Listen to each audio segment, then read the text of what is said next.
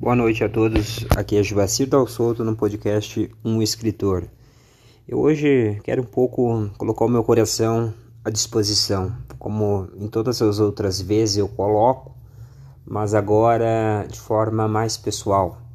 Uma forma que dispõe a vida como aquele abraço cotidiano que temos vontade de dar em alguém ou deveríamos ao menos ter essa vontade aquela lágrima que corre no olho, aquele momento que você senta e pergunta o porquê da vida ou simplesmente agradece, aquele momento que você fica de joelhos para quem tem fé em Deus, em algum caminho religioso, que seja algum conhecimento, algum acesso com Buda, de alguma igreja evangélica, de algum trabalho de umbanda, de candomblé, é indiferente o caminho, mas naquele instante que você busca renovar as tuas energias, naquele momento que você entende que as energias são cíclicas e você faz de tudo para que energias boas cheguem até você.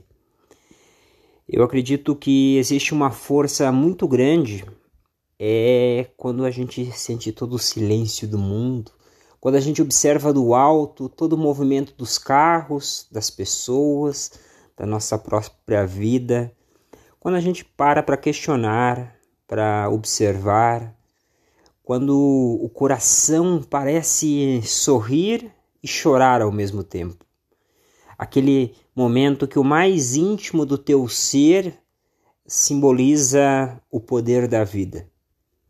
É nesse momento que eu acredito que existe algo mágico, algo como Clarice Lispector usou para seu filho, que comenta nessa questão.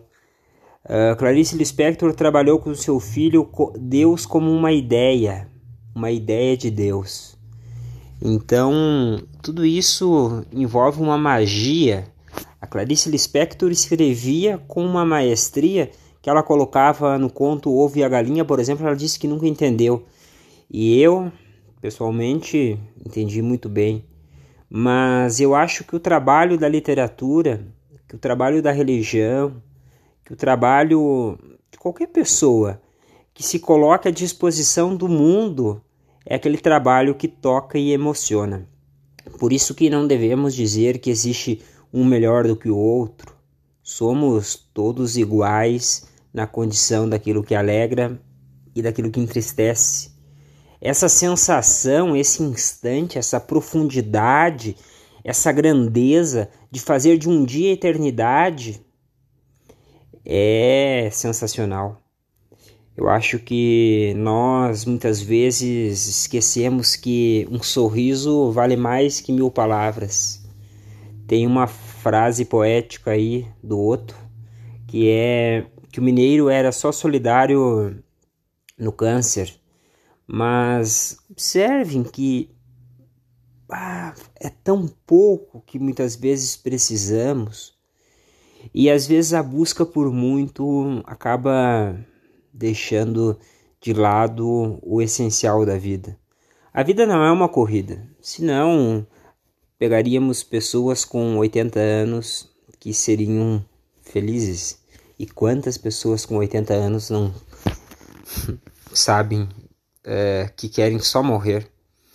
É, a vida de uma pessoa de 40 anos ela seria 40 vezes mais feliz que uma pessoa de um ano, 30 vezes mais feliz que uma pessoa de 10 anos.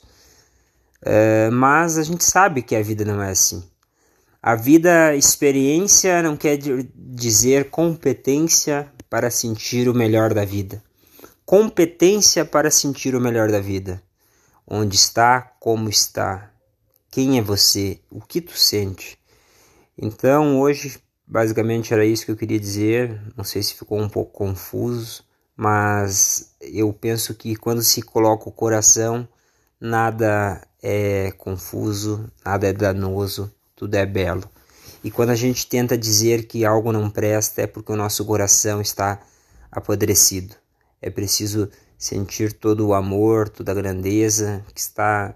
Não é como aquele negócio bíblico, não é o que vem de fora que nos machuca e que é ruim, mas sim o que está dentro de nós e que sai de nós.